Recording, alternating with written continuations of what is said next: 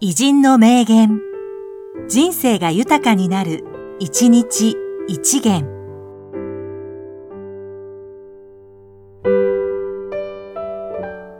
6月27日、アルビン・トフラー、評論家。将来の文盲とは、読み書きのできない人ではなく、学ぶことも、学んだことを捨てることも、また学び直すこともできない人のことである。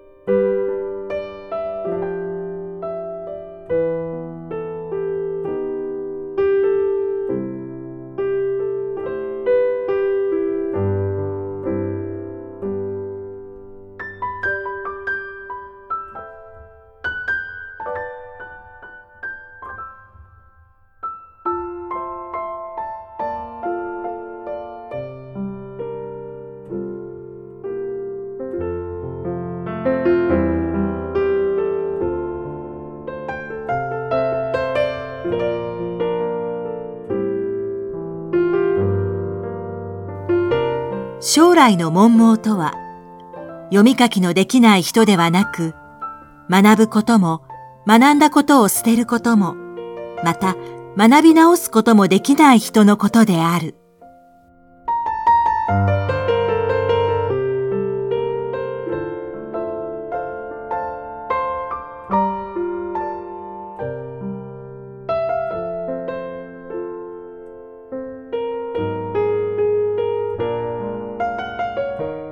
この番組は、提供、久常圭一、プロデュース、声ラボでお送りしました。